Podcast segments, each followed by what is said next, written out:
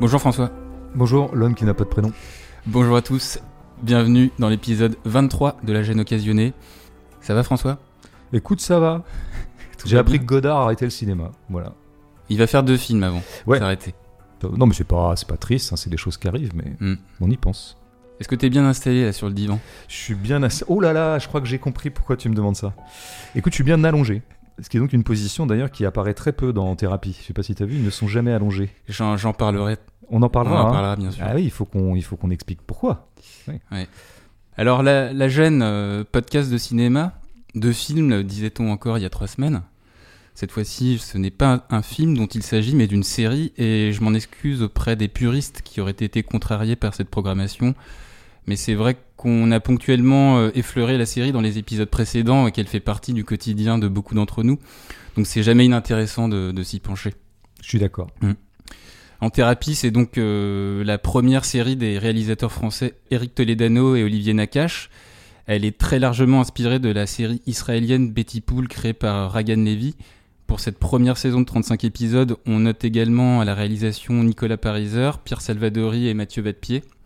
Quelques jours après les attentats du 13 novembre 2015 à Paris, le docteur Philippe Dayan, psychanalyste de l'Est parisien interprété par Frédéric Pierrot, reçoit dans son cabinet du lundi au jeudi 5 patients, une chirurgienne trentenaire, un flic quadragénaire, une adolescente et un couple de trentenaires, un cas par épisode dont lui-même le vendredi face à une consoeur jouée par Carole Bouquet.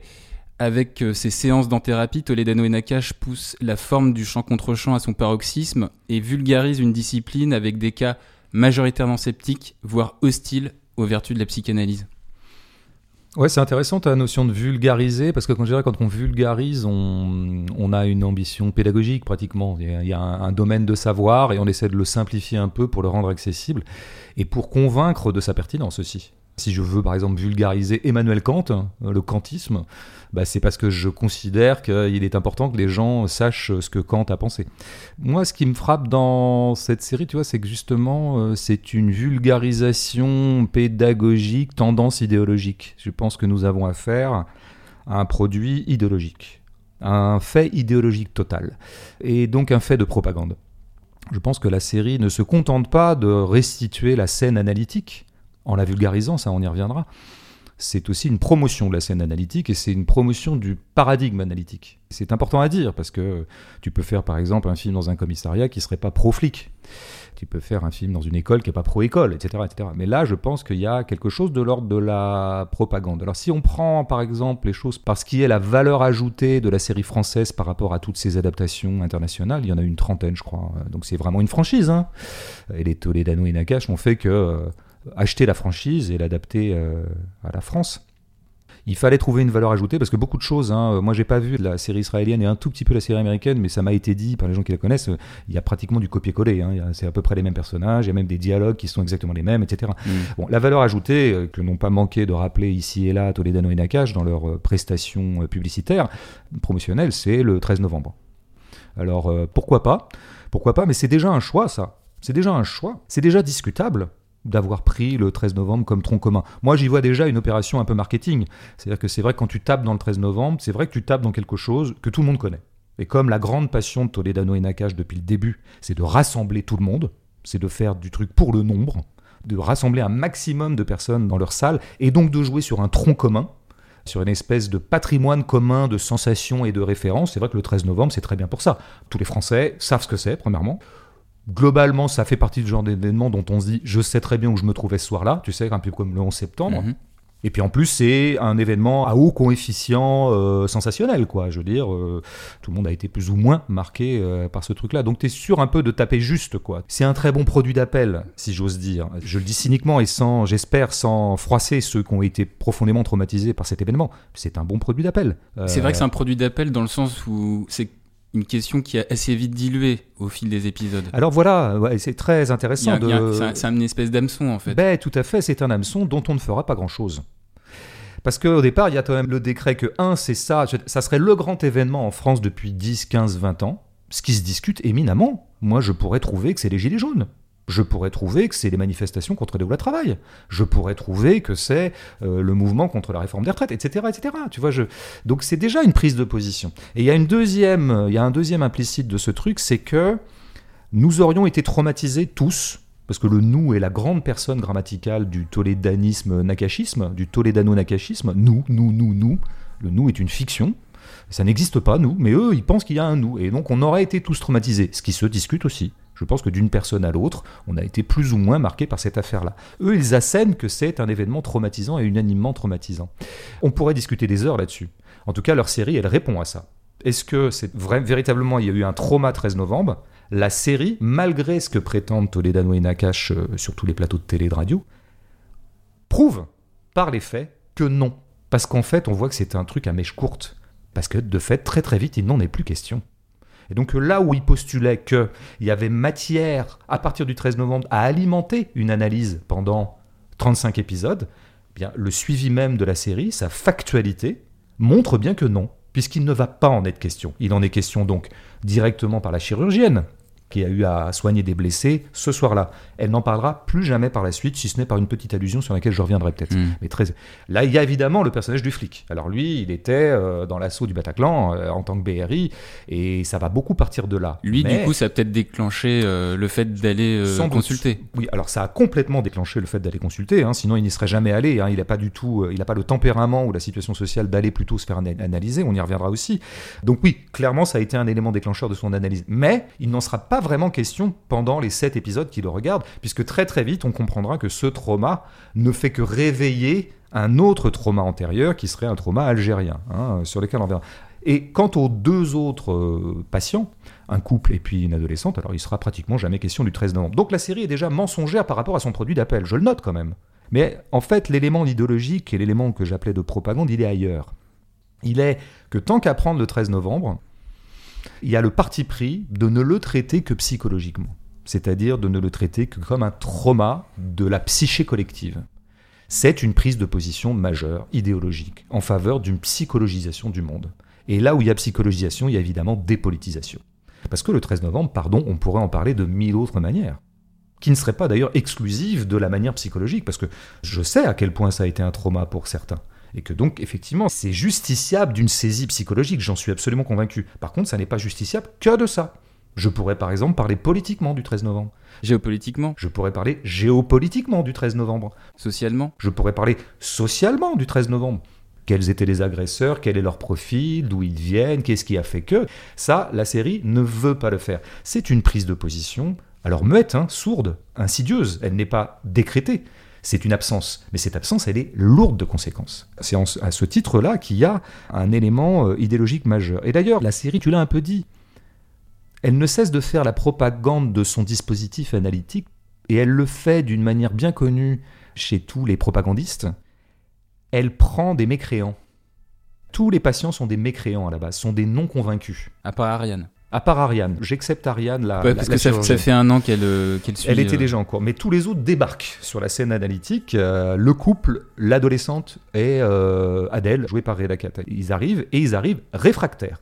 Ils sont donc, comme on dit en analyse, en résistance. ouais, J'en reparlerai après. Ils sont donc bon et d'ailleurs ils manifestent cette résistance. Adèle dit que globalement euh, lui il n'est pas là pour faire de la psy, euh, lui il a simplement un problème, voilà c'est qu'il a eu euh, un, un empêchement, un manquement pendant l'assaut au Bataclan puis un autre empêchement et que donc ils vont résoudre cet empêchement rapidement quoi. Et il veut pas rentrer dans les détails analytiques. Plusieurs fois il dira essayez pas de m'embrouiller avec ça etc. Camille, l'adolescente, elle est pareille. Elle dit, elle, elle veut un rapport. Elle veut un rapport clair. euh, Donnez, faites-moi le rapport très vite. Rapport d'expertise. Est-ce que j'ai voulu me tuer ou pas? Est-ce que c'est un suicide ou pas quand je me suis balancé, quand jeté contre une bagnole? Enfin, mon accident de bagnole qui fait que je suis dans le plâtre.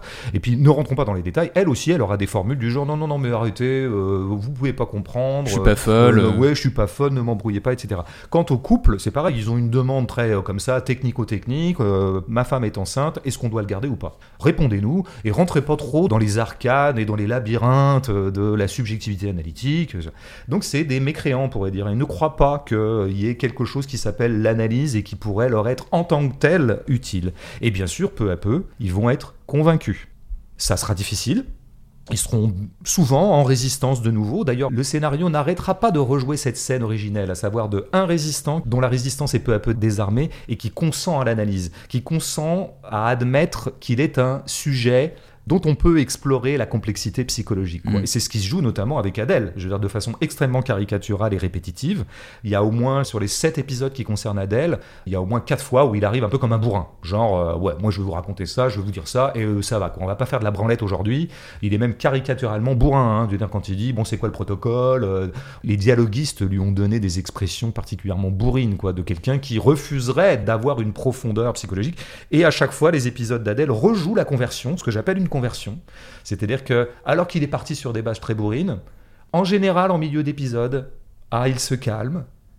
En général, ses yeux se mouillent un peu, son ton se calme, et ça y est, maintenant il consent à rentrer dans le jeu d'exploration, d'introspection de sa euh, psyché. La série n'arrête pas de faire l'article de son propre dispositif. Et ça, c'est typiquement une technique, si tu veux, c'est une technique de religion. C'est quelque chose qui est très présent dans le Nouveau Testament, par exemple. Le Nouveau Testament aime beaucoup les personnages qui, à la base, sont des mécréants. Parce que précisément la conversion d'un mécréant est beaucoup plus, si tu veux, porteuse en termes d'évangélisation et de démonstration du bien fondé de la bonne nouvelle évangélique que quelqu'un qui serait croyant de base. Et je terminerai là-dessus, cette première intervention. On s'est beaucoup demandé euh, à chaque fois que tu as un phénomène comme ça audiovisuel, euh, un film qui marche à mort, euh, ou une série en l'occurrence, genre de phénomène qui arrive une fois par an, il y a toujours tout de suite après des articles qui essaient non pas de réfléchir à la série elle-même, ça j'ai pas lu grand chose là-dessus, mais pourquoi un tel phénomène? On va analyser le phénomène. C'est une espèce d'article au deuxième degré, si tu veux, en deuxième main. Hmm. Et alors là, alors là, on est parti pour la sociologie sauvage. Là, on est parti pour la grande spéculation journalistique. Et le nous va se reconstituer. Si nous aimons en thérapie, si nous adhérons à cette série, mais c'est quoi ce nous? Moi, j'en fais pas partie. C'est parce que l'effet Covid aussi. Oui, alors voilà. Alors le Covid. Euh, mais alors le Covid, si tu veux, le confinement, mais pas sur un mode matériel, sur un mode de spéculation psychologique. C'est-à-dire que comme nous sommes confinés globalement depuis un an, en tout cas très restreints dans nos déplacements, nous aurions besoin de la relation, nous aurions besoin de, la parole. de la parole, de blabla. Ça, c'est de la spéculation analytique, c'est la spéculation psychologique, qui oublie un fait beaucoup plus matériel et terre à terre. Moi, je suis toujours beaucoup plus bourrin de base. C'est oui, sans doute qu'un des éléments du succès en thérapie, c'est qu'en fait, il y a des couvre-feux à 18h et que le soir, on va pas au cinéma, on va pas au théâtre, on va pas chez le copains, on joue pas à la belote, on fait pas du poker, on joue pas au foot, donc on regarde des trucs sur les écrans. Et que donc, par exemple, on regarde une série dont la forme d'ailleurs, et ça on y reviendra, est parfaitement adaptée à nos vies libérales. Hein. ça permet, ça on y reviendra, c'est le fameux, la fameuse homothétie entre le flux libéral et le flux sériel. Donc c'est toutes ces raisons-là qui font à minima euh, la raison euh, du succès dans thérapie, mais moi j'en vois une autre. Elle évangélise des déjà convaincus. C'est-à-dire que ce qu'elle nous affirme, à savoir que nous sommes avant tout des sujets psychologiques, et non pas des sujets sociaux, et non pas des sujets politiques, puisqu'elle traite le 13 novembre que d'un point de vue psychologique. Hein. Donc c'est vraiment l'idée que on va pas parler de toi comme un être social. D'ailleurs, il est très très peu question du métier des uns et des autres. Il est très très peu question de leur vie professionnelle, de leur vie en tant que sujets sociaux. Il n'est question que de leur vie en tant que sujet psychologique. Mm. Et ça, c'est une prise de position à laquelle, je dirais, le mainstream, la doxa, en tout cas les mentalités majoritaires sont complètement préparées.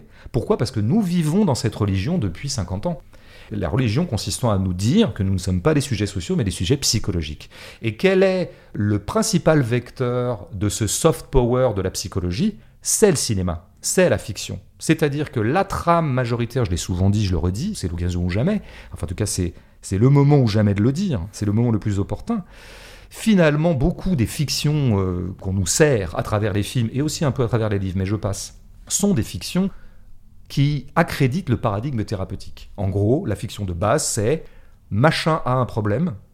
Ce problème, on va se rendre compte qu'en fait, il est lié à un problème antérieur, et le scénario va constituer à aller vers ce moment antérieur, traumatisme, blessure, cicatrice, petit secret de famille, le sale petit secret, comme disait Deleuze. Et une fois qu'on aura déterré cette espèce de trauma antérieur qui conditionnait un malaise au présent, eh bien quelque chose se libère. En tout cas, voilà, il y a eu résilience, hein, pour prendre l'élément de langage clé de cet évangile, de cette religion.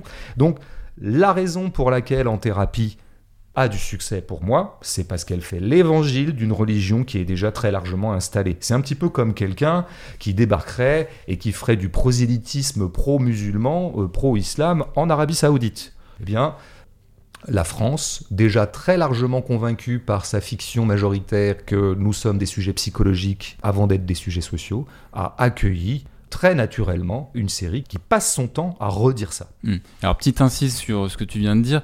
C'est vrai qu'il y a très peu de considérations euh, économiques et sociales, notamment par exemple sur le travail. Mais on peut dire, enfin, on peut remarquer que Camille, elle évoque parfois aussi la compétition en tant que nageuse. Et Ariane, quand elle dit euh, à Dayan que, euh, que soit les gouvernements de gauche ou de droite, il manque des lits ou il manque de moyens à l'hôpital. Bah voilà, c'est ce qu'on appelle une petite allusion qui prend une ligne, mais qui ne va pas du tout être l'objet même, la matérialité même de la série. Tu vois, ça c'est typiquement un truc de scénariste qui dit Ouais, c'est quand même bizarre, hein, c'est une chirurgienne, ça fait sept épisodes qu'on est avec elle, ça serait quand même pas mal qu'on parle du fait qu'il n'y ait pas assez de lits. Hop, c'est fait, une ligne. Mais pourquoi il n'y a pas assez de lits? Pourquoi l'hôpital est démantelé méthodiquement par euh, tous les pouvoirs successifs, effectivement, depuis un certain nombre de décennies, ça mériterait un peu plus qu'une ligne de scénario. Très clairement, la série n'arrête pas d'asséner de réplique en réplique, de scène en scène, à quel point elle pense que notre euh, matérialité sociale est tout à fait secondaire dans notre constitution subjective. C'est vraiment une prise de position extrêmement dogmatique. Mais je pense qu'elle n'apparaît pas comme telle, encore une fois, par le tout venant du spectateur, si je peux me permettre de le dire comme ça, parce que le tout venant du spectateur est déjà convaincu de la même chose. Et encore une fois, il a déjà été convaincu de la même chose par euh, essentiellement euh, la fiction française. Hmm. Reparlons euh, psychanalyse, puisque c'est le sujet de la série, et, partons d'abord de la méthode. La psychanalyse telle que la série nous la présente et nous la vend par son titre pris au sens strict en thérapie, sous-entendu en psychothérapie, est à différencier de la psychanalyse dont le questionnement sur soi demande un temps long et dont l'ambition de s'explorer soi-même dépasse un trauma en particulier, que le paradigme ne soit pas traumacentrique. Cette approche de la psychothérapie, elle s'incarne dans la position du psy, toujours face à ses patients, et non pas allongé sur le divan, excepté le début du premier épisode. Dans la série, les personnages sont dirigés vers le cabinet du psy par l'idée qu'ils ont un problème psychique, comme tu l'as dit, ou un trauma précis à résoudre, comme on viendrait chez le médecin régulièrement soigner une blessure physique. Mmh. Et que, ne pouvant aller au-delà des 35 épisodes, le trauma sera plus ou moins cicatrisé à l'issue des séances imparties, ce qui peut paraître contre-intuitif du point de vue du rythme réel de la psyché et de sa capacité à se découvrir elle-même, n'est pas forcément dénué d'intérêt du point de vue de la fiction, puisque pour certains psychanalystes qui ont vu la série, eux témoignent d'un effet de surgissement de l'inconscient des personnages, notamment à travers le corps des acteurs et leur jeu. L'autre aspect du traitement de cette psychothérapie à l'écran, c'est la parole. Une parole qui advient comme moteur de la cure et qui tend au début de la saison vers un accompagnement dans l'expression des émotions. Qu'il ne s'agit pas de faire parler, mais de laisser parler par des questions ouvertes ou en esquivant les questions de ses patients. Mais à mesure qu'on s'approche du dénouement de la saison, et peut-être aussi parce qu'on suppose que Dayan en sait davantage sur ces cas, il intervient plus fréquemment et s'empare de la parole à travers une série de déductions de plus en plus exhaustives. Ce qui là encore participe d'une résolution en accéléré des nœuds de nos personnages pour les besoins, on l'imagine, du format sériel. Et puis, on note que les scénaristes ont fait d'une pierre deux coups en utilisant des notions de psychanalyse pour à la fois familiariser le spectateur avec une discipline qu'il méconnaîtrait, et surtout de manipuler ces notions comme matière narrative avec par exemple le transfert d'Ariane avec son psy ou le contrôle du psy avec Esther. Pour finir, et j'aurais pu euh, commencer par ça, on, nous soumet comme problème à résoudre celui d'un couple en phase de séparation, le problème de la grossesse aussi, une ado perturbée par le divorce de ses parents, une crise du quinquagénaire, un transfert, un trauma réveillé, on l'a dit, par les attentats du 13 novembre, attentats eux-mêmes assez vite dilués après les deux premiers épisodes, cette version condensée de la psychanalyse, qu'est-ce que ça dit des, cinéastes Toledano et Nakash en plus de ce que tu as déjà dit? oui, bah, on, peut en mettre une couche. Non, mais là, tu es au cœur de voilà, es au cœur de la problématique, parce que ce qui se joue euh, pendant 35 épisodes, c'est une guerre de front en permanence entre à ma droite la psychanalyse, à ma gauche la série. Et les auteurs les showrunners, les scénaristes, les boutiquiers en chef, Toledano et Nakash, et leurs scénaristes ont voulu faire une série qui serait un hommage à la psychanalyse, c'est un oxymore. Il y a contradiction entre les deux. Plus ils gagnent sur la série, plus ils arrivent à imposer leur forme sérielle, parce que c'est leur but, plus il pulvérise l'analyse, il la piétine, il la détruise et il, euh, il souille ce qu'il peut y avoir de magnifique, de subversif et de grand dans la psychanalyse. Voilà ce qui se passe. Alors ça passe comment? Revenons un petit peu au point qu'on évoquait un peu en 1. Nous avons euh, des analysants qui disent Mon problème n'est pas compliqué, euh, résolvez-le vite, là, monsieur le psy, s'il vous plaît, j'ai pas que ça à foutre. Et il y a un psy qui leur dit Non, non, mais c'est plus compliqué que ça. C'est ce que je disais, c'est la scène où ils sont en résistance. Hein. Bon, très bien, et c'est un peu ce que fait la série. Elle les ouvre quand même un petit peu au fait que c'est un peu plus compliqué que de dire euh, je te fais un rapport, euh, tu t'es tué, tu t'es pas tué, t'es suicidaire, t'es pas suicidaire. Très bien. Ah, mais au bout du compte, euh, la complexité que propose Philippe Dayan et les scénaristes surtout est tout aussi bourrine. Enfin, je veux dire, elle est bourrine plus un petit niveau d'analyse, plus un petit niveau de complexité. Parce qu'en fait, en général, c'est pas très compliqué ce qu'ils nous proposent. C'est de la subtilité, à un coup et à une bande. En gros, il s'agit toujours, à travers les bases un petit peu simplistes de la psychanalyse, à savoir le souvenir écran, c'est-à-dire tu me donnes un souvenir et en fait il est l'écran d'un autre souvenir. Le rêve, tu rêves de quelque chose, mais en fait c'est d'autres choses. Euh, comme l'interprétation du cauchemar de, Camille euh, où son père est menacé par un terroriste qui porte les chaussures du psy. Voilà, par exemple. Et donc à chaque fois on aura la petite analyse du psy qui va nous décoder. Mais c'est toujours un décodage de... Vraiment, il s'agit toujours de passer d'un truc à l'autre. Un qui fait la métaphore de l'autre ou la métonymie de l'autre ou le déplacement de l'autre ou l'écran de l'autre. quoi. Ça va jamais beaucoup plus loin. quoi. Donc par exemple, quand Ariane raconte qu'elle a couché avec Adèle, hein, parce il y a cette histoire qu'ils couchent ensemble. Passons. Elle le raconte. Elle le raconte pour rendre jaloux un petit peu le psy dont elle est amoureuse. Bon, elle raconte ce rapport sexuel et elle dit qu'elle a eu envie de pain perdu euh, par la suite, parce que le pain perdu lui rappelle sa mère, laquelle mère est morte, etc. Et donc tout de suite, le psy, donc voilà, ça va vite, quoi. C'est en gros, à travers les bras de Adèle, tu cherchais les bras de ta mère.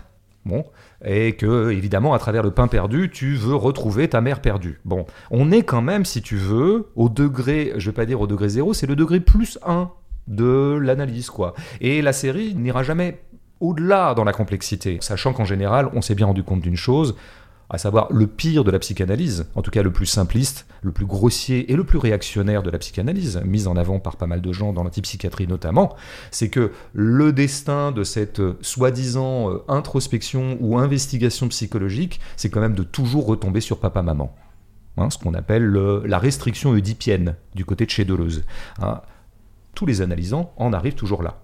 Certains ont perdu un parent euh, de façon un peu prématurée, et c'est à ça qu'on va revenir.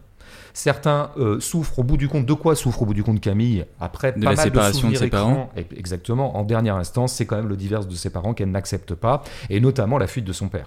Adèle ne parle que de son père. Donc on, papa, maman, papa, maman, dans tous leurs états, mais c'est toujours un problème. Par ailleurs, on a globalement deux syndromes. Là, on est vraiment dans la fiction française. Hein. On va pas beaucoup plus loin que ça. Deux syndromes, en gros, la culpabilité et la peur de l'abandon. C'est ce qui est le truc qui revient tout le temps. Bon, la culpabilité, alors ça peut être intéressant. Il y a des subtilités parfois dans la série. Hein. Je veux dire, moi j'aime assez par exemple que Dayan explique à Camille que c'est elle qui s'attribue la culpabilité du divorce de ses parents parce que attribuer à ses géniteurs une culpabilité, ça serait admettre que le monde n'a pas de sens, puisque c'est les géniteurs qui sont les dépositaires du sens, et que donc, en leur attribuant une faute et un manquement, eh bien, ça serait vraiment admettre que nous vivons dans un monde sans Dieu. Je résume, hein, parce que c'est, pour le coup, c'est une pensée un peu complexe dans la série, une des rares, que j'ai un peu notée en me disant, tiens, ça c'est intéressant. Mais bon, en général, on a une culpabilité beaucoup plus euh, sommaire. Et puis, le fameux syndrome de l'abandon. On découvrira que Léonore, par exemple, la businesswoman euh, jouée par Clémence Poésy, n'a pas été aimée par ses parents au profit de sa grande sœur qui était beaucoup plus jolie. On apprendra que Damien, son compagnon, époux, euh, ou je sais plus, euh, lui-même n'a pas été aimé par son père qui l'a méprisé. Enfin, je veux dire, l'horizon, il est toujours un peu le même. Donc, résultat des opérations. Nous avions au départ quelqu'un qui, un psy qui disait à ses analysants, c'est plus compliqué que ça. Et en fait, bah, c'est pas beaucoup plus compliqué que ça. C'est-à-dire qu'il a affaire à des bourrins, et lui, il est bourrin et demi, quoi. Il est bourrin moins un. Mais la série, elle est extrêmement simpliste dans ses arches, comme on dit, hein, sur le parcours général des... Et surtout, et c'est là que j'en viens à ce que tu disais vraiment, elle est incroyablement efficace. C'est-à-dire qu'au départ, Camille s'est plus ou moins jetée sous une bagnole et arrive plâtrée, à la fin, elle est réparée, elle n'est plus plâtrée. Bon, et elle a découvert quel était le nœud euh, psychologique, c'est son père, et elle arrive en plus à s'en libérer dans une scène véritablement incarnée, puisque le mm. père débarque et elle le fout à la porte. Donc on a quand même une efficace incroyable de la thérapie. Alors parfois, c'est pas forcément une guérison. Dans le cas d'Adèle, par exemple, on peut dire que c'est une guérison puisqu'il meurt. Mais quand même, il aura réussi à élucider son trauma. Ce qui est pas rien, cette séance. Donc on a une hyper efficacité qui est vraiment le contraire de ce que c'est que l'analyse. La temporalité, tu l'as dit, mais je vais le redire et le déplier un peu. Il y a quelque chose de profondément incompatible entre la temporalité de la série et la temporalité de l'analyse. Pourtant, à la base, moi, quand j'ai vu arriver la forme série à la fin des années 90, mais moi, je m'étais dit, euh, ah là là, ouais, donc il y aura des saisons, il y aura 5-6 saisons de 12 épisodes à chaque fois, ou voire 18, voire 22. Mais c'est super en fait. Moi qui adore la durée au cinéma, moi qui adore la dilatation, mais j'ai trouvé ma forme euh, qui mm. va me faire jouir, puisqu'elle va dilater. On va avoir enfin le temps. Parce que c'est vrai que la fiction de cinéma, elle dure deux heures. Elle est toujours en hiatus temporel avec ce qu'elle prétend décrire. Par exemple, tu n'arriveras jamais véritablement à rendre compte de ce que c'est qu'un métier de prof dans un film de deux heures, pour parler de quelque chose que je connais un peu. Évidemment que c'est mensonger, parce que tu as toujours un effet de compression. Donc tu ne ressaisis pas les choses dans leur temporalité, et tu ne les ressaisis pas dans leur temporalité, surtout le travail. Le travail est toujours une affaire de temps et d'emploi du temps. Tu ne restitues pas le travail. Moi, je me suis dit, la forme série au début, ça va être super. Elle va au moins permettre ça. Elle a fait exactement le contraire de ce qu'elle promettait, en tout cas à mes yeux. Parce qu'en fait, sa temporalité quantitative est l'heure parce que la vraie temporalité de la série, c'est pas du tout de durer 18 heures ou de durer 35 heures comme celle-là, ou de durer, euh, je sais plus combien, 12, heures, on va dire, 35 épisodes, 12 heures. C'est en fait son segment temporel réel, c'est une minute. Il faut qu'il se passe quelque chose toutes les minutes. Il faut occuper le terrain. Il faut qu'on soit dans le plein. Tout le temps, tout le temps, tout le temps. Ça tient à son mode de diffusion. Euh, dans un premier temps, c'était une série de télé, donc il fallait absolument euh, tenir les gens devant leur poste pour qu'ils ne zappent pas. Et puis après, maintenant, comme elle est consommée sur ordinateur, il faut requérir notre attention, comme on sait, hein, c'est la grande économie de l'attention. L'attention est elle-même l'or noir, le pétrole euh, de notre modernité, entre guillemets, modernité. Donc il faut tenir les gens tout le temps. Donc il faut remplir, remplir, remplir, remplir. Il faut toujours qu'il y ait du plein. Donc ce que déteste la forme sérielle, et qu'adore la psychanalyse, et qui est le prix de la psychanalyse, c'est le vide. C'est le vide. Et nous avons là, par exemple, tu as parlé de la parole, bah, tout est là. Hein on a une parole qui est constamment, d'abord elle est en flux tendu, ça parle tout le temps, il n'y a pas de silence. Par ailleurs, c'est une parole euh, totalement cohérente, c'est-à-dire que l'analysé et l'analysant, l'analyste et l'analysant se répondent vraiment du tac au tac. Il n'y a pas de moment euh, creux d'interlocution. C'est bizarre parce que ne marche pas. Toledano, euh, dans une interview, il disait que c'était justement, il voulait revaloriser justement les silences en fait. Oui, très bien, mais j'ai bien entendu Toledano et Nakash produire leur marketing. Je tiens que leur série est presque point par point le contraire des arguments marketing par lesquels elle a été vendue par ses auteurs, enfin par ses auteurs, par ses promoteurs immobiliers français. Et donc, évidemment qu'il n'y a aucun silence. Je veux dire, ceci est factuel. Toledano et Nakash pourront répéter pendant 12 interviews qu'en fait ils ont voulu faire la gloire au silence. Il n'y a pas de silence dans la série. Ceux qui en douteraient n'ont qu'à regarder un ou deux épisodes et compter les silences. Il n'y en a pas. Nous sommes dans une parole en flux tendu. Et surtout, là où on n'a vraiment pas affaire à la parole au sens psychanalytique du terme, qui est très précieuse, qui est un dispositif de parole extrêmement précieux, c'est qu'il n'y a pas de perte, il n'y a pas d'opacité. Tout est clair. D'ailleurs, souvent, les personnages sont extrêmement frontaux. Ils sont très transparents. Ils se disent un nombre de trucs. Ils disent des trucs, tu vois, et qui sont parfaitement clairs et qui sont des espèces de libération brute de sens. Là où, au contraire, l'analyse, elle est un dispositif de parole qui non seulement admet le silence, mais admet une parole qui se perd. C'est en se perdant qu'on retrouve quelque chose. Y compris pour le psychanalyste. Y compris pour le psychanalyste, qui n'est pas censé intervenir autant, mais ça, on pourra y revenir. On dit que c'est une série qui promeut l'écoute. on n'a pas du tout affaire à un psychanalyste ou à un analyste, moi je préfère l'appeler psychothérapeute, un thérapeute, en fait, qui écoute, puisqu'il n'arrête pas d'intervenir, etc. Donc tu as vraiment... Euh, notamment, je pense que ça démontre qu'un sujet, un sujet humain, un sujet psychologique, c'est vraiment très simple en fait. Hein. c'est très simple. Il a une chose à élucider et il, va réussir à mettre des mots dessus en cet épisode. Je pense que s'il y a des gens qui font une analyse pendant 20, 30, 40, 50 ans parfois, c'est pas pour rien. C'est parce que précisément la parole analytique, elle n'est pas du tout, comment dire, centripète, c'est-à-dire se recentrant toujours mieux vers le point, considéré comme le point unique névralgique d'un sujet donné, mais au contraire, elle prolifère la parole analytique. Elle amplifie le sujet. elle restitue en lui la multiplicité. Le labyrinthe, les méandres, voilà. Et ben c'est exactement le contraire de ce que fait la série. D'ailleurs, de ce point de vue-là, à un moment, il y a une petite euh, pique ironique euh, de Dayan sur les théories, euh, les thérapies comportementalistes, tu sais, justement, qui sont t'as un problème, je le résous, comme une espèce de petit mécano, quoi, tu vois. Et lui, évidemment, en tant qu'analyste, il méprise ça, parce qu'il y a un grand débat entre ces deux courants. L'un est carrément en train d'évincer l'autre. Donc la série a l'air d'être plutôt pro-psychanalyse contre les comportementalistes. Elle est factuellement comportementaliste. Après, il faut bien voir que, je termine là-dessus, je fais une petite généralité. Dans le débat entre le comportementalisme et la psychanalyse, c'est un débat éminemment politique. Parce que euh, le comportementaliste serait une conversion libérale de la psychanalyse. Pourquoi? Parce que la psychanalyse, elle est dans sa facture même, c'est là qu'elle est subversive, et de plus en plus. Elle est antilibérale, dans son protocole, hein, je dis bien, dans son protocole. Pourquoi? Parce qu'elle n'est pas rentable. Parce que justement, elle n'est pas dans une stratégie de performance. Elle déperforme. Donc il n'y a pas cette idée qu'il va y avoir une séance qui va avoir tout de suite une efficience, pour prendre un mot euh, qu'adorent les libéraux. Les comportementalistes arrivent et disent on va transformer la scène analytique ou la scène thérapeutique en une scène efficace. Il nous faut des résultats, hein. il nous faut de la rentabilité. D'ailleurs, c'est un peu ce que demande Damien quand il dit bon moi je paye, euh, je veux avoir un, retour sur investissement en quelque sorte. Quoi. Et d'ailleurs, à un moment aussi, Adèle dira, je crois, à Philippe, Adèle aussi, euh, il lui dit un truc du genre vous n'avez pas d'obligation de résultat, c'est quand même pas bien. Ben ouais.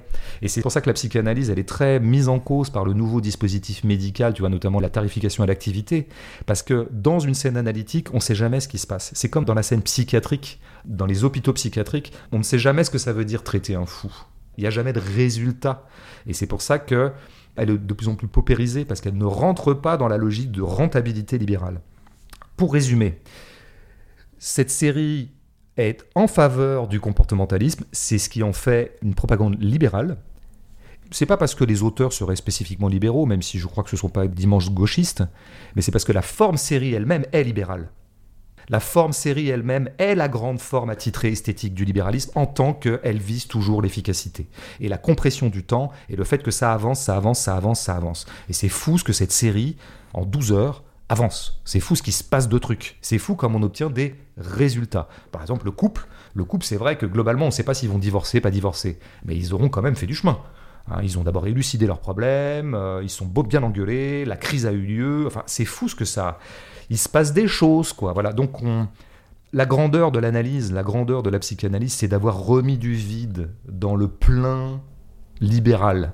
Eh bien, cette série, encore une fois, au nom des impératifs structurels d'une série, eh bien, euh, euh, déstructure ce qu'il pouvait y avoir de subversif dans l'analyse. On dira quelques mots euh, sur la forme avant de retrouver les auditeurs, mais les scénaristes assument le fait d'avoir fabriqué une fiction, un spectacle, et, c'est vrai que l'un d'entre eux confessait dans une interview qu'il savait parfaitement que ce qui est montré en quelques séances met d'habitude plusieurs mois ou même plusieurs années à advenir en termes de paroles et de sens.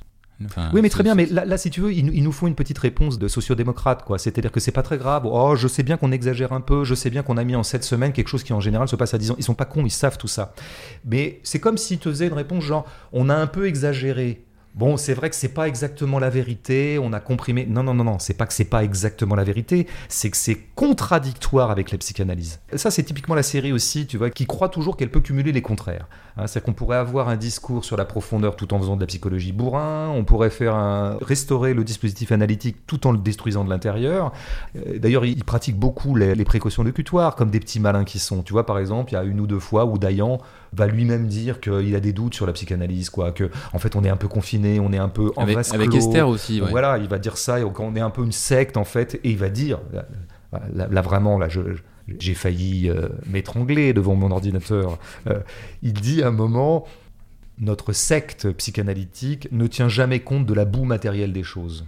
On, crée une espèce de fiction hors sol, qui cloche. Qui rejoindrait le discours un peu d'Adèle, un peu qui rejoindrait exactement le discours d'Alec, qui va beaucoup dire ouais pendant ce temps dehors euh, ils sont en train de nous agresser et, là, vous les intellos on, fait euh. de la branlette bah oui mais sauf qu'en fait c'est exactement ce que fait la série la série vire totalement le hors-champ social, politique, matériel des choses. On a affaire à des sujets dématérialisés. Donc, moi, les petits trucs de petits malins où on va glisser dans une réplique exactement le défaut qu'on développe pendant toute la série, non, non, faute avouée n'est pas pardonnée. Et euh, défaut nommé ne vaut pas absolution. Donc arrêtez de jouer au petit malin avec nous. Soyez au moins clair avec vos intentions. Bah, on va creuser ça avec les personnages, euh, si tu veux bien, et du jeu des acteurs. Je te propose qu'on s'écoute euh, d'abord la bande-annonce de la série pour bien les avoir en tête, et on se reparle après. Il avait mis les infos et c'est comme ça que j'ai su pour le Bataclan. Quand on est arrivé, on a compris que les mecs avaient des otages et on a su que ça allait être très dur. Je suis là pour, pour avoir un avis d'expert. Ouais, je suis pas malade, quoi. Je me sens pas du tout capable d'aimer un nouvel enfant. La vérité, c'est que j'ai la trouille. Quand on vient consulter, c'est qu'on a quelque chose à dire et quelque chose qu'on ne veut pas dire. Mes patients, s'ils savaient ce qui se passe dans ma tête, à certains moments des séances, je pense qu'ils partiraient en courant. Et quelqu'un d'autre? Après, me dites pas que vous en êtes pas rendu compte. Et rendu compte de quoi, là Je crains de ne pas vous suivre. Vous êtes devenu mon obsession. Je suis pas angoissé, je suis en colère. Racontez-moi. Vous voulez savoir ce qui m'empêche de dormir? C'est de savoir que quoi que je fasse, aussi entraîné que je sois, ça sert à rien à cause des gens comme vous. On vient vous voir pour un avis professionnel et vous nous poussez au divorce. Le jour où je t'ai rencontré, j'ai fait une croix sur ma liberté. Je reviens pas de comment vous êtes chiant, mais c'est démesuré. Comment vous faites avec votre fille?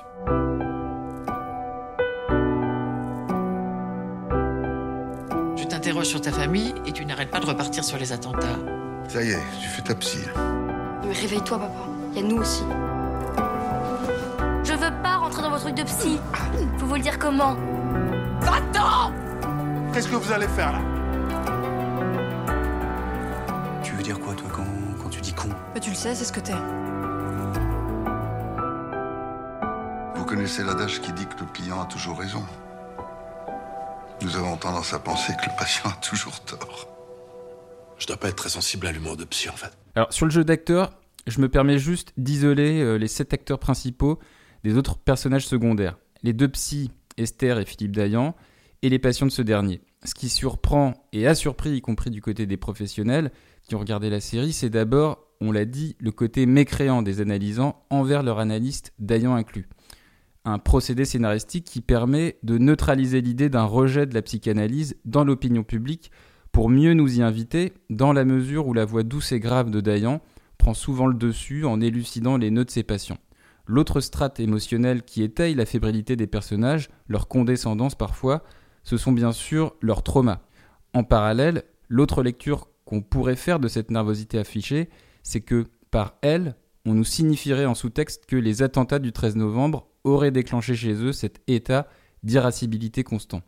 Du coup, en termes de jeu d'acteur, ça donne une charge et une densité émotionnelle qui nous rappellent qu'on est bien dans une fiction assumée si on se fie au retour d'expérience de séances de psy lues dans la presse.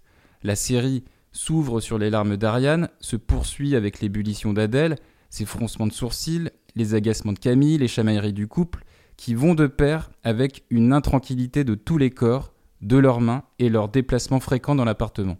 Après, il y a du dialogue plus apaisé dans la série, mais sur ce focus en particulier, tout le monde est à fleur de peau, certains plus que d'autres, en tout cas, le drame est incarné. Alors, je conclus avec euh, Eric Zuliani, un psychologue qui reconnaissait dans la presse que les personnages sont archétypaux en tant qu'ils sont précisément des personnages de fiction. Mais, nous dit-il, bien sûr qu'Ariane est excessive dans les manifestations du transfert. Pourtant, ça dit une chose vraie sur cette question. Le psychanalyste devient un élément important dans la vie du patient en tant qu'il permet un lien authentique que constitue une analyse et un lieu où se loge le plus précieux du patient. C'est d'ailleurs ce que dira Camille à la fin en provoquant son père que Dayan le connaît mieux que lui.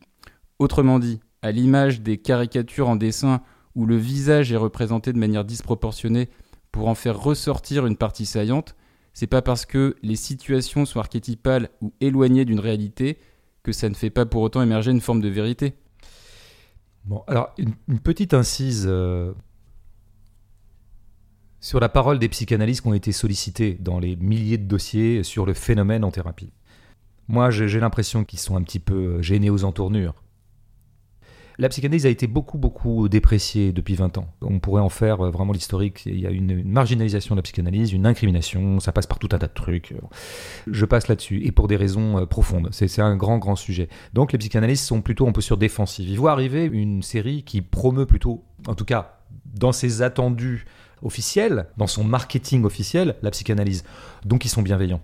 Donc ils vont pas commencer à dire non non mais ça ressemble pas du tout euh, à ce qu'on fait, c'est vraiment un contresens total sur ce que c'est que la scène analytique. D'où je pense leur bienveillance. Donc là tu, les, propos que tu oui. cites c'est exactement ça. T'as que le mec te dit en gros c'est quand même un peu fort de café, mais quand même globalement ça finit par ressaisir quelque chose de l'ordre de l'analyse. Il est Moi, pas je- représentatif. hein. Euh, Il y, a- y y eu d'autres aussi euh, contre-avis. Ouais, j'en ai, ouais, moi, moi j'ai pas lu beaucoup de choses Ah ouais. extrêmement violentes. Enfin bref alors après peut-être que je que les acteurs en je- font trop, euh, qu'il y a une somme d'interprétation, euh, ouais, d'interprétation dans un, un des épisodes qui est pas du tout crédible.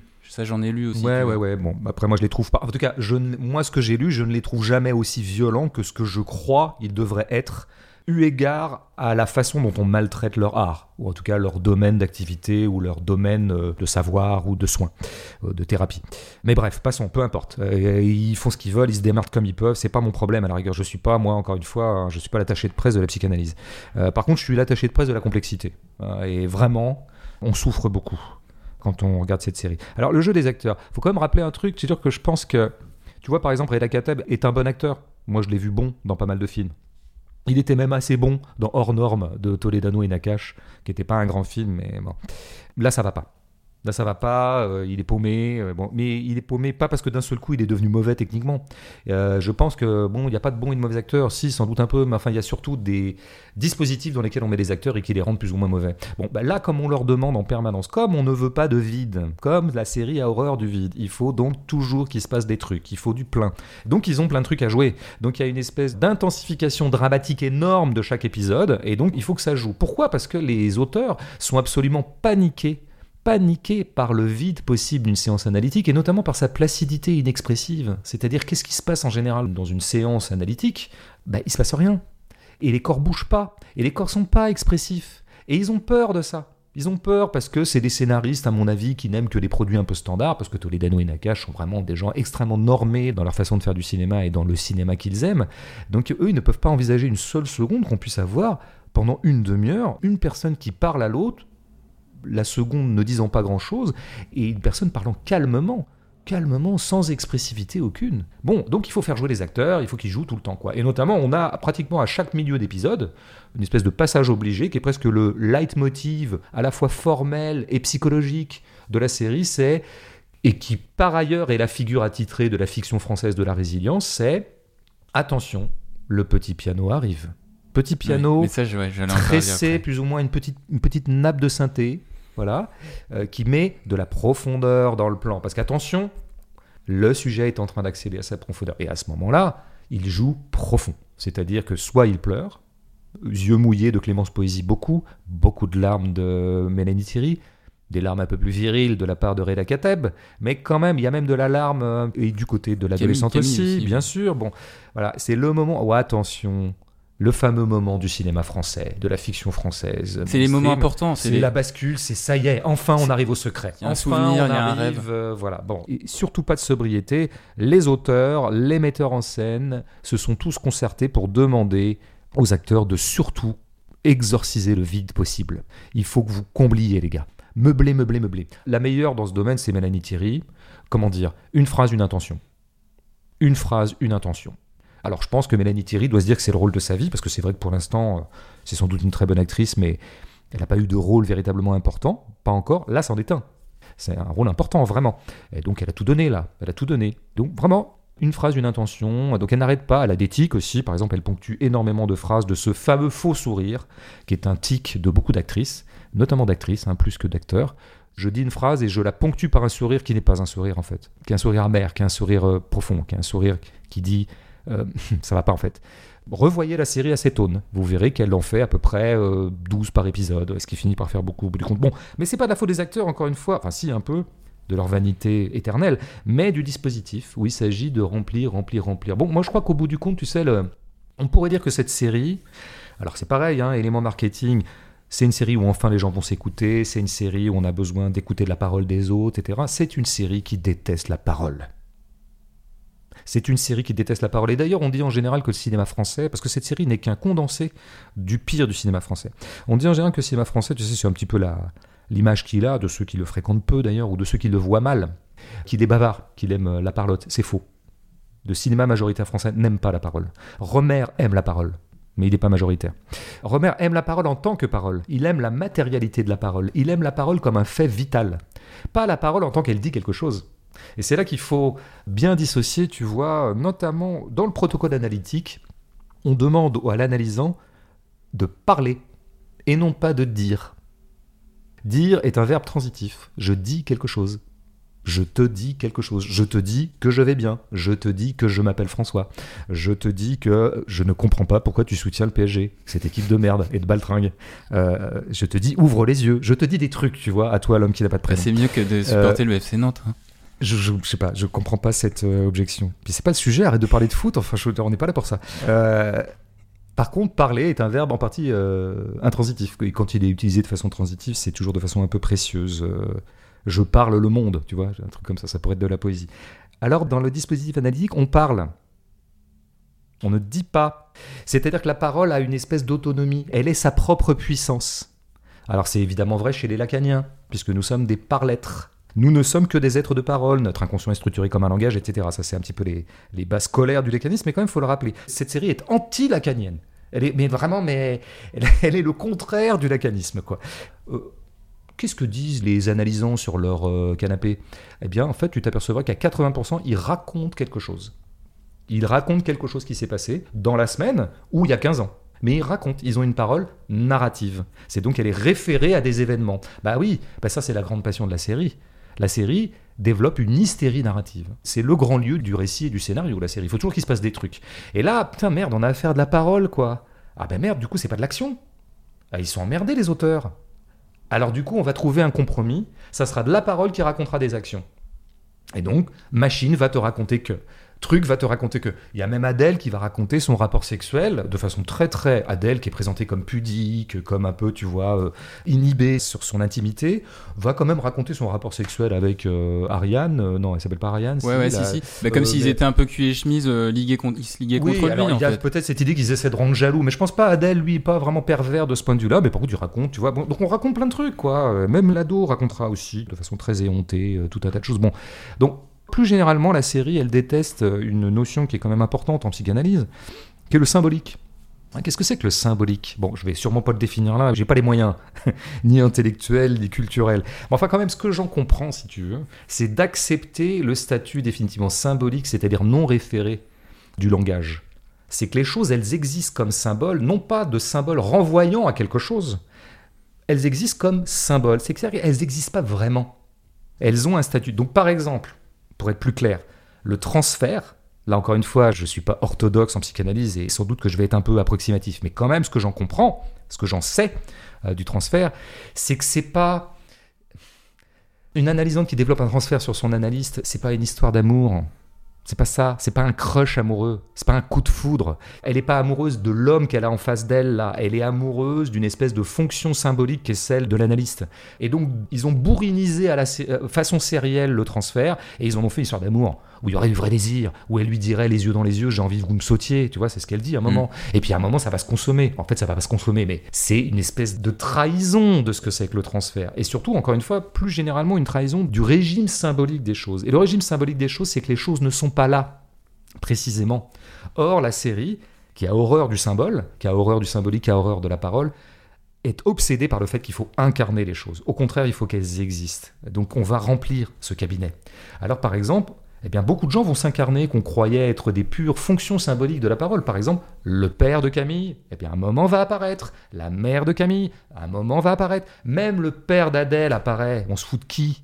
On se fout de qui? Le père d'Adèle, dont on nous a expliqué qu'il était inhibé depuis Ouais. 50 ans, inaccessible à son intimité, taiseux. Il se ferait lui-même le déplacement à l'occasion de la mort de son fils pour aller voir l'année. On se fout de qui?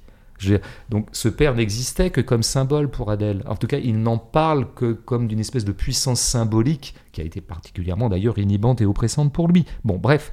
Donc c'est cette obsession qu'ont les scénaristes de faire en sorte que la scène analytique soit tout sauf une scène analytique. Il faut la pulvériser de l'intérieur. Et donc, par exemple, souvent, ils la transforment bah, en scène où il se passe des trucs. C'est pas simplement la parole qui raconte quelque chose, c'est qu'il va se passer quelque chose, il y a un enjeu narratif. Alors parfois c'est des enjeux genre euh, non, aujourd'hui il n'est pas venu. Ah, puis finalement il arrive, ça c'est le couple. Ils arrêtent pas de faire ce balai, genre non, il n'est pas venu, non, mais finalement il vient en cours de bon. Parfois il y a quelqu'un qui attend, qui attend dehors, donc on fait exister le hors-champ, tu sais. Alors des fois c'est le père, des fois c'est la mère, des fois c'est le copain, des fois c'est Benjamin avec qui elle veut coucher, parfois je sais plus qui. Bon, voilà, donc il faut qu'il y ait un enjeu. Alors parfois c'est aussi, c'est la dernière séance. À un moment, Ariane arrive et dit c'est la dernière fois que je viens. Ouais, puis en fait, ce sera pas la dernière fois. Ce sera l'avant-dernière. Euh, tu vois. Il faut absolument qu'on crée des faits narratifs dans la scène elle-même. Alors évidemment, pour moi, le climax de ça, je pourrais presque le défendre tellement c'est énorme et grossier. On dirait presque du Buñuel tellement ça va loin. C'est la tache de sang. Ouais, la fausse couche Bah, je veux dire quand même, voilà quoi. Pardon. Il aura donc fallu que la fausse couche ait lieu dans l'analyse? Est-ce qu'on n'est pas en train de se foutre de ma gueule?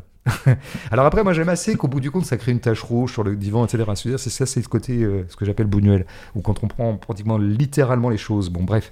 Mais le fait lui-même témoigne d'une obsession des scénaristes à transformer la scène analytique, où en général il ne se passe rien que de la parole, en une scène où il se passe tout autre chose que de la parole. Tout ce qu'on veut. Donc évidemment, par exemple, ça bouge beaucoup. Il n'y a aucun épisode où il ne bouge pas soit parce qu'ils ont envie de pisser, soit parce qu'ils se lèvent à la fenêtre. Ouais, aucun. euh. Tu les as vraiment Ah comptés ouais, j'ai bien regardé. À un moment, je me suis dit, tiens, c'est marrant. Il y a- depuis le début, à chaque fois, ils trouvent toujours une ruse pour euh, changer de position, pour euh, voilà, bah, parce que bah, a peur du vide. On a peur du vide. On a peur de ce qu'aurait été une tellement grande série. Adèle qui regarde de- euh, à la fenêtre. Voilà, euh, ce genre de choses aux qui sont toilettes. vraiment des, des déplacements, on va dire, de théâtre en fait. Au, au bout du compte, on transforme la scène analytique en scène de théâtre. Parfois même, elle devient vaudevillesque. Il y a des claquements de porte. Combien de fois il y a un personnage qui quitte la scène en claquant des portes, comme on fait au théâtre. Et puis parfois, les personnages se font des scènes. Ils se font des scènes. Ils se font des scènes de ménage. Donc ça, c'est évidemment euh, Damien et, Et Léo. et Léo. Alors ça n'arrête pas, ça s'engueule, etc. Ce qui est plutôt d'ailleurs pour moi les meilleures scènes. hein. Au bout du compte, parce qu'elles s'assument totalement comme scène de cinéma et de théâtre. Ah ouais Et comme je trouve que Pio Maramaille est très très très très au-dessus du lot, mais vraiment il domine pour moi tout le casting, c'est les épisodes qui m'ont le moins fait souffrir. Parce qu'au moins ça s'assumait, voilà, on n'est plus du tout dans l'analyse, euh, ne faisons plus semblant, on est dans une scène de couple. Le une couple, scène de le, ménage. le couple aussi d'entre Charlotte et euh, Dayan aussi. Enfin, sa femme Charlotte et euh, Philippe Alors Dayan. ça, j'ai adoré cet épisode, tu penses bien, j'ai adoré parce que, bon déjà c'est Nawak, hein, une fois de plus, c'est-à-dire que c'est même pas, c'est sa contrôleuse euh, Esther, hein, c'est, il est censé être contrôlé en tant qu'analyste, et donc il y va. Bon, alors on décide, les scénaristes disent pour relancer un peu le truc, comme ils ont toujours hor- horreur de la répétition, de la répétition vide, enfin qui paraît vide, il faut inventer toujours des trucs. Ah le nouveau truc c'est qu'en fait ils vont faire une thérapie de couple chez Esther, le truc n'importe quoi. Bon, d'ailleurs ça ne durera qu'un épisode, puisque ça va se terminer comment? Comme tu le disais, elle se lève, ah là là. Bon, et alors après, t'as évidemment, ça, on peut commencer à en parler un petit peu. C'est l'implication de Philippe lui-même. Les psychanalystes qui ont vu la série l'ont dit. Cet analyste intervient beaucoup trop, parle beaucoup trop. Bon, voilà. Pour quelqu'un qui est censé être dans l'écoute, il parle beaucoup trop quand même. Par ailleurs, il produit en permanence du sens, de l'explication. En fait, à chaque fois qu'il y a un truc codé, il nous euh, explique. Bon. Mais une des raisons fondamentales pour lesquelles on l'implique à ce point-là, ben, je crois que c'est parce que c'est pour les besoins de la série, encore une fois. C'est qu'il faut transformer toujours la scène analytique en scène. Et pour qu'il y ait une scène, il faut qu'il y ait interlocution. Et pour qu'il y ait interlocution, il faut que le psy parle. Et donc souvent, le psy est pris à partie. Il est lui-même au cœur de la scène. Il devient un personnage en quelque sorte. Ce que n'ont pas voulu envisager les auteurs, et qu'aurait été tellement beau, qu'aurait été tellement beau, c'est que cet analyste, nous n'en connaissions qu'une seule chose, c'est les séances. Et il aurait été cette espèce de présence étrange, mutique, parcimonieuse dans ses interventions. Nous n'aurions jamais su qui il était. Nous n'aurions jamais su avec qui il était marié, son passif Le, ré- le réel des patients, en fait. C'est ça, en fait. Ce qu'aurait été le réel des patients. Les, les patients fantasment est-ce ce, est-ce ce que tu qu'aurait viens de été, dire. une- est-ce qu'aurait été une expérience du spectateur très intéressante?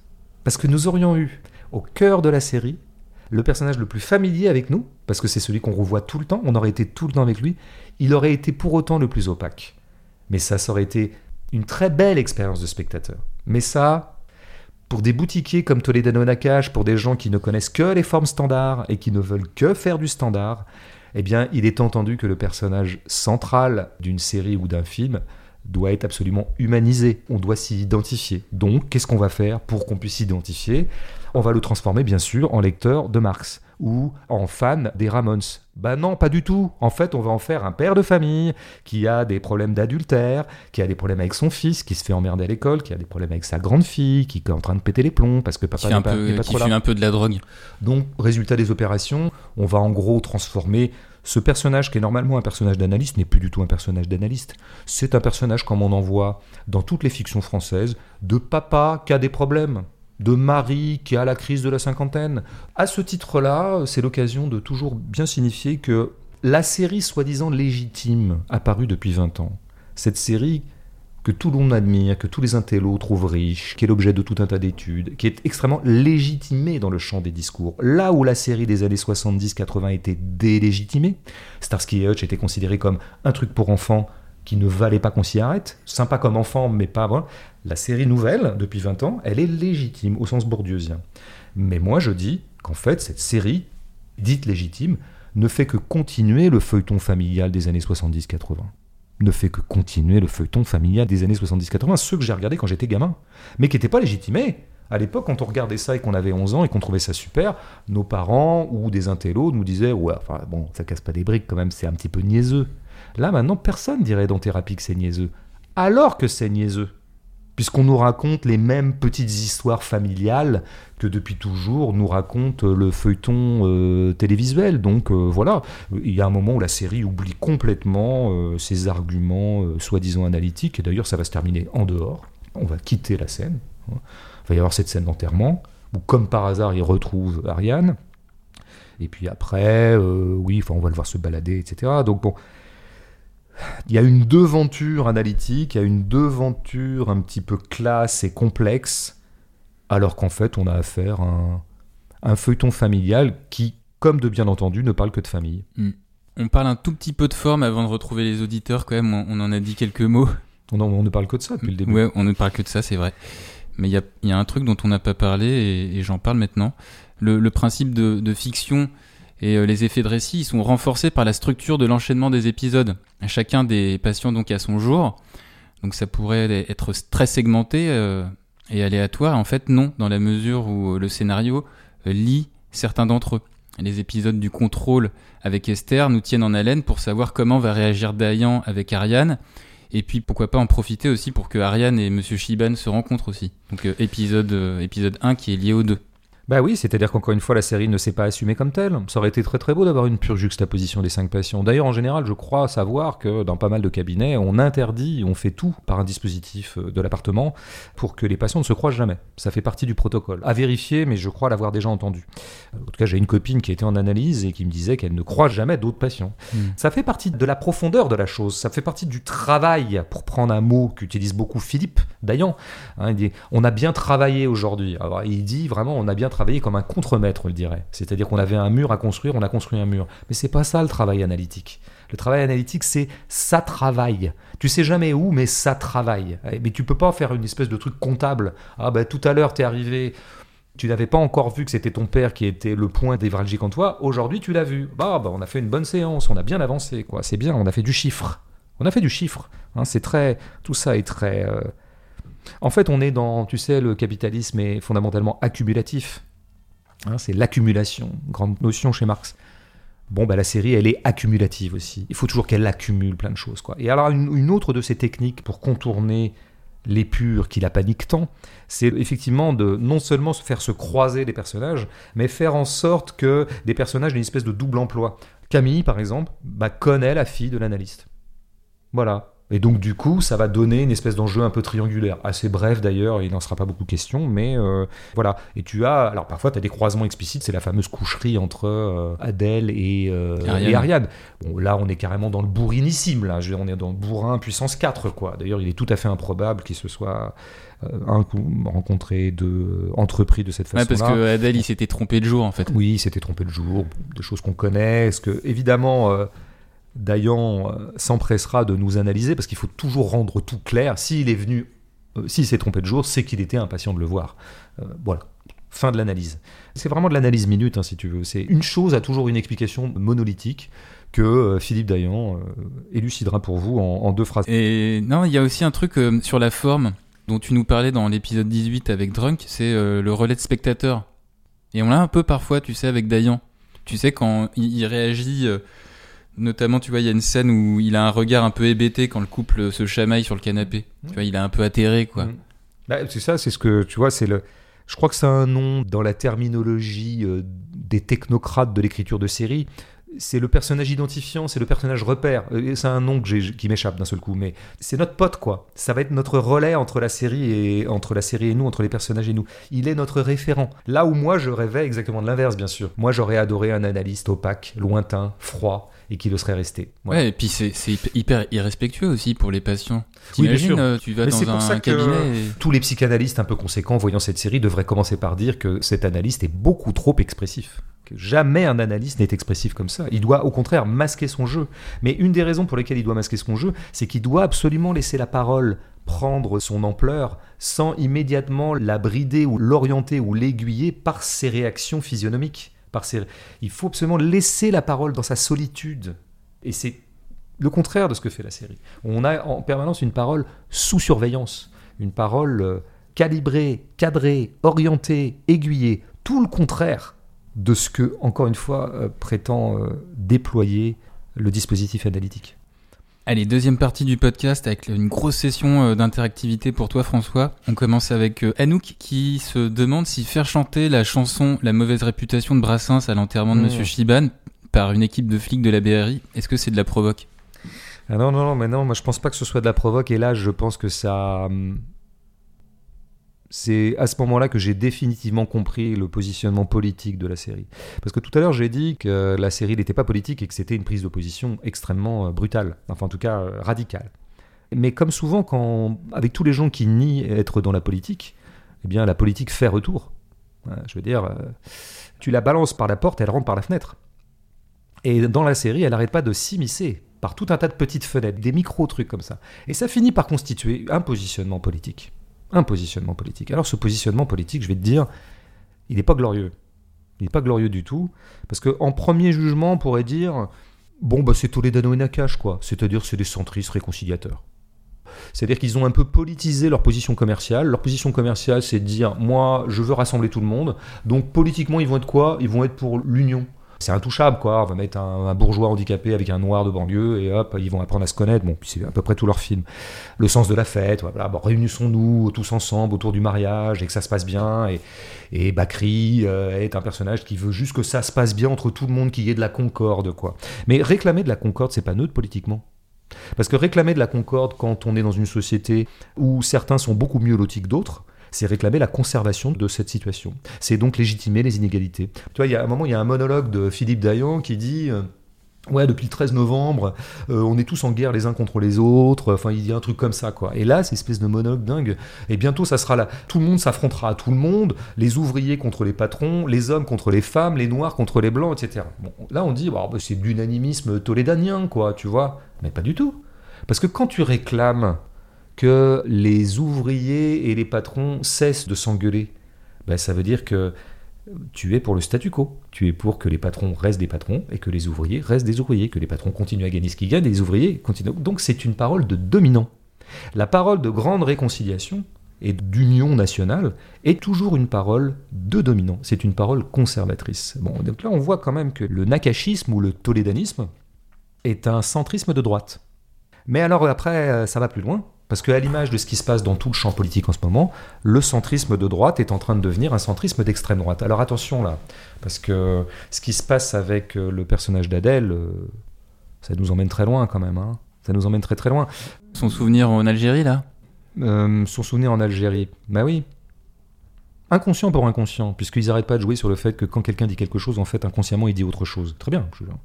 Béaba de, de l'investigation psychologique. Bon, alors, moi, je pense qu'il y a un inconscient de la série. J'y vais, c'est une hypothèse. hein. Ouais. Moi, c'est une hypothèse à la Dayan. Elle est à prendre ou à laisser, mais je la lance. Le seul personnage qui meurt est un arabe. Flic arabe. Est un arabe. Après, il est flic, il est plein de choses. Il est arabe. C'est d'abord comme arabe qu'il est euh, scénarisé, parce que il va, c'est un flic qui va découvrir qu'en fait il était arabe, alors qu'il a toujours nié qu'il l'était. Enfin, c'est un peu ça l'arche de Adèle. Il meurt en se sacrifiant, en Il protégeant. meurt en euh, sacrifiant. En tout cas, scénaristiquement, c'est le seul personnage qui meurt. On peut rentrer dans le détail de comment il meurt. Il meurt. Voilà le corps qu'on a mis dehors. C'est tout. Bah, Après, peut-être que c'est pas du tout inconscient, peut-être que c'est pas du tout un acte manqué, peut-être que c'est pas du tout un lapsus, mais eu égard à, je dirais, le sentiment général et consensuel du corps national français actuellement vis-à-vis de l'islam et des Arabes, j'ai pas l'impression de taper si euh, injustement que ça. Surtout que je peux quand même Ouais. accréditer mon hypothèse. Il y avait quelqu'un sur mon site qui disait ouais ouais oh bah oui euh, il est flic et bon flic c'est plutôt un personnage antipathique euh, donc pour le rendre sympathique on en a fait un arabe ah je lui dis mais attends t'es en retard de 15 ans là il y a 15 ans oui il y a 15 ans pour rendre sympathique un personnage de flic on en aurait fait un arabe ah bah de l'eau a coulé sous les ponts depuis hein. la France s'est droitisée quand même hein. donc là maintenant c'est le contraire pour rendre sympathique un personnage d'arabe on en fait un flic ah oui, bah oui, parce que les applaudissements du 7 janvier sont passés par là. euh, Donc lui, c'est un héros, hein, il est rentré au Bataclan, etc. Mais il y a un truc qui se passe, c'est que son trauma du Bataclan nous renvoie donc au trauma euh, algérien.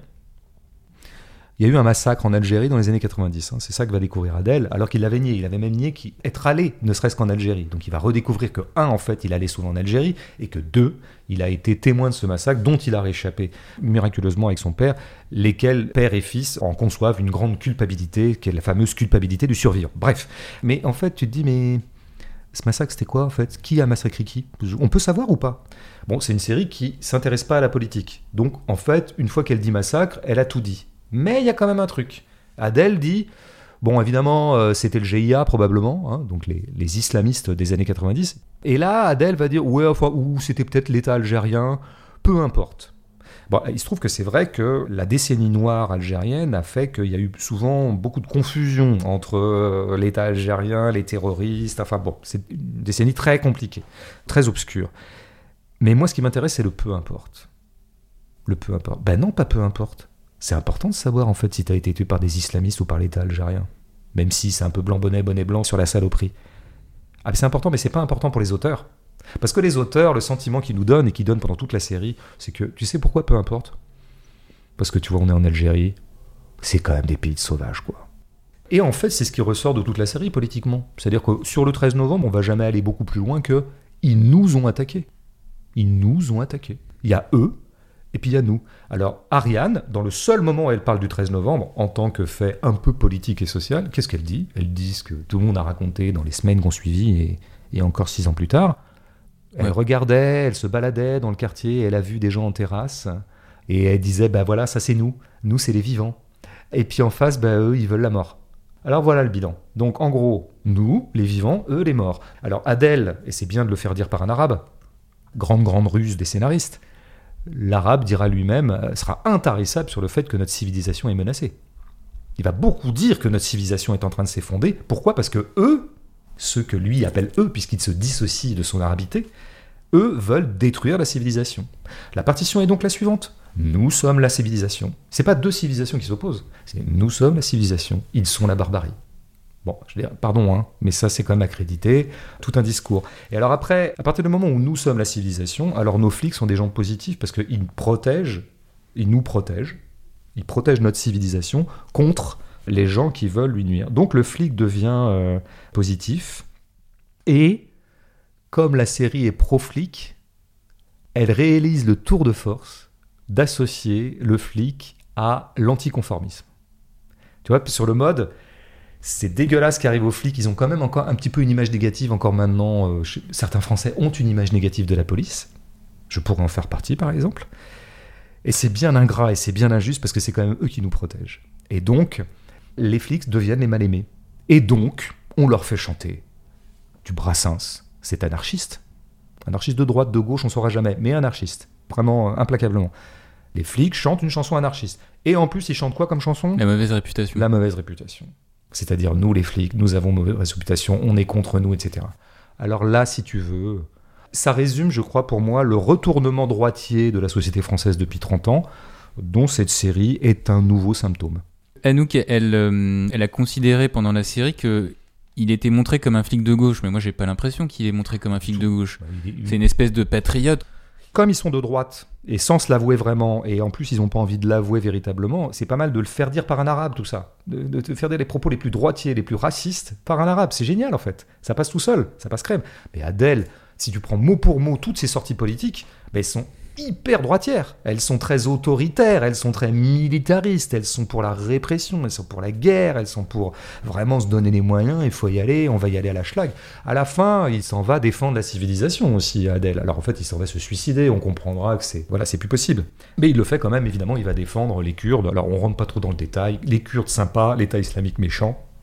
Allez, on a fini la blague. Pourquoi est-ce qu'ils le font mourir? Alors, ça serait quoi l'inconscient au travail? Ça serait qu'ils ont envie de tuer les Arabes? Peut-être.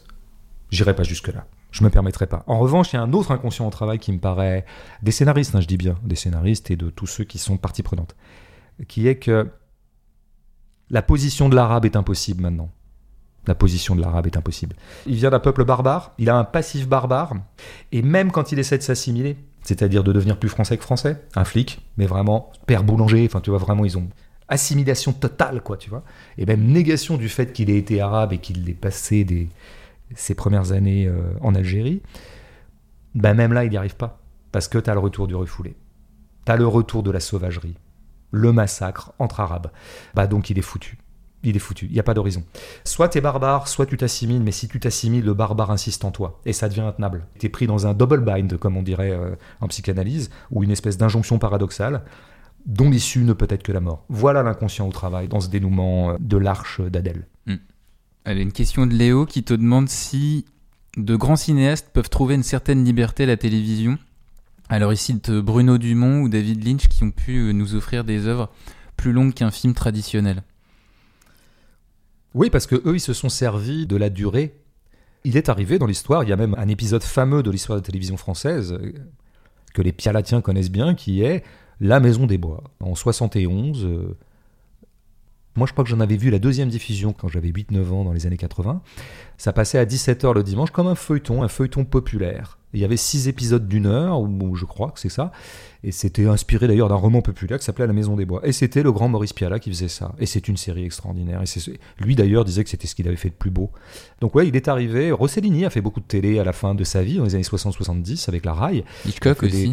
Hitchcock, bien sûr, des petits épisodes, des séries d'Hitchcock. Euh, donc il y, a moyen. Après, il faut voir dans le détail. Euh, effectivement, ce que pouvaient envisager des cinéastes très intéressants comme euh, Piala, Rossellini et donc Dumont et d'autres Renoir en a fait un peu aussi, c'était la durée justement. La télé leur offrait la durée qui leur manquait tellement au cinéma.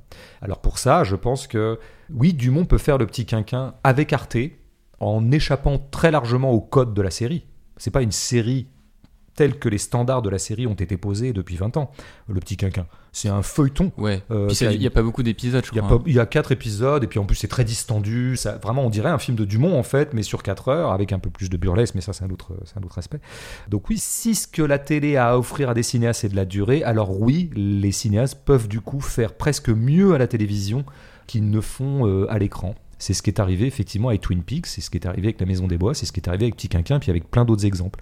En revanche, si on imposait à Piala, à Dumont, à Rossellini, euh, Rossellini et, et, Piala étant plus trop en état d'ailleurs d'accepter la commande, mais admettons, si on leur imposait les standards de compression du temps, d'hyper-compression du temps qui sont ceux de la série, alors euh, je suis sûr qu'ils n'iraient pas, ils n'essaieraient même pas. Et de flux.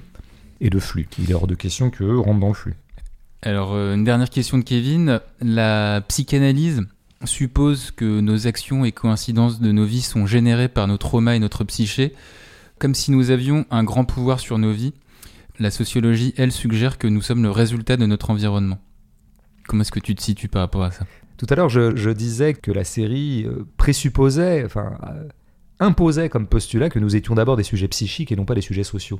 Moi, j'ai pas envie de tomber dans l'extrême inverse. J'ai pas envie de dire nous sommes purement des sujets sociaux. La seule chose qui nous détermine, ça serait euh, notre métier, euh, notre milieu social au sens strict, c'est-à-dire moi je suis fils de prof et toi t'es fils d'éboueur et toi t'es fils de patron et donc ça te détermine ou toi t'as non, non, non, non, nous sommes multidéterminés. Nous sommes des ensembles de multidétermination et nous sommes souvent d'ailleurs un méli-mélo ou un enchevêtrement de causalité qu'on va appeler grossièrement psychologique ou affective et de causalité sociale. Les deux s'enchevêtrant et créant ce qui est pour moi le vrai lieu d'élucidation d'un être humain, à savoir la psychosociologie. Un par où le corps social auquel j'appartiens infléchit ma psyché et par où sans doute qu'il y a des effets psychiques qui font que je saisis mon milieu social de telle ou telle façon. C'est extrêmement complexe, mais pour ça, il faut ouvrir le champ. Il faut ouvrir le champ analytique et introspectif. Or, euh, en thérapie, ne fait que resserrer et restreindre immédiatement les choses. Au bout du compte, moi, je reproche à la série non seulement de faire aucune part à la détermination sociale, mais d'être de la piètre psychologie c'est que c'est très mauvais comme psychologie, c'est très restrictif, parce que notamment ça restreint les choses à la scène familiale. Pourquoi est-ce qu'il n'est pas question de l'environnement amical des personnages? Comment se fait-il que la façon dont je suis affecté par mes amis, ou par des collègues par exemple, par des copains, par des copines, par des gens que je fréquente, mais qui ne soient pas de ma famille, eh bien ce système d'affection-là n'est jamais envisagé par en thérapie. Il y a le patron de Léo. Oui, mais oui, mais non. Tu vois, il est évoqué, mais pas comme patron, jamais c'est Benjamin, c'est bien ça, on parle même. Il est évoqué comme un amant potentiel. Donc on retrouve le truc, genre je suis un couple, donc je me situe d'abord familialement, et nous sommes dans une thérapie de couple, et ce Benjamin ne sera convoqué dans le vaudeville qui se joue entre Damien et Léo qu'en tant qu'adultère, pas du tout en tant que il est tel donneur d'ordre pour euh, Léo, qu'il s'occupe de tel domaine euh, économique et que la configuration de leur rapport de travail a changé pendant l'année. Par exemple, il a mis plus de pression, il a harcelé ou je sais pas quoi, tu vois. Jamais de la vie. Il n'est là que comme un amant. Donc il se trouve qu'elle l'a rencontré dans son travail, parce que c'est des choses qui arrivent. Mais le travail en tant que tel, bon, si tu veux, c'est bah, comme souvent les mauvais films c'est une restriction de la vie. Voilà. En thérapie, restreint la vie, la réduit à peau de chagrin. Et ça me chagrine. Mhm. Bon, on va se quitter avec euh, tous ces beaux échanges avec les auditeurs. Merci François pour cette analyse. Bah écoute, on fait ce qu'on peut. Prochain épisode, euh, je te propose une thérapie de cinéma. Ah ouais, ouais, ouais, ouais, ouais. Non, mais ouais, t'es au sommet. Es au sommet. Moi, je pense que tu sais, euh, moi, je suis déjà dans la mélancolie de ton, de ton apogée, tu sais souvent au, moment où je sens l'apogée de quelqu'un, je suis déjà, il y a quelque chose qui me rend déjà nostalgique de ce que je suis en train de vivre. Parce que je crois que tu seras jamais aussi intelligent que ce que tu viens de faire là.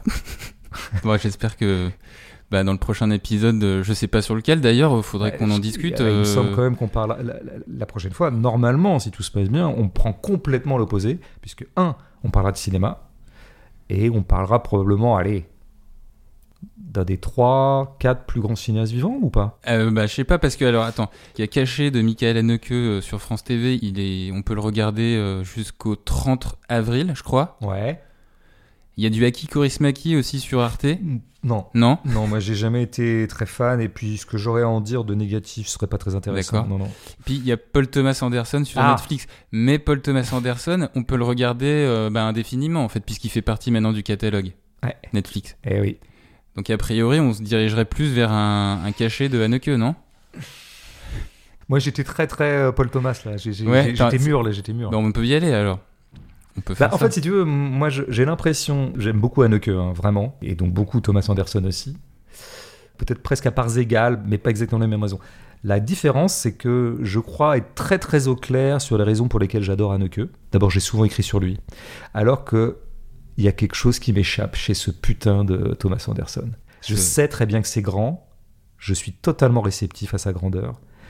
Je ne comprends toujours pas exactement pourquoi c'est grand. C'est pour ça que j'avais envie de bosser dessus, si tu veux. J'avais Ouais. envie de m'élucider moi-même, tel un Adèle Chiban devant un Philippe Dayan, tu vois. Ouais. Une espèce d'introspection sur mon rapport à, à Paul Thomas. On se dit dans trois semaines du coup, François? Euh, ouais. Salut à tous. Salut.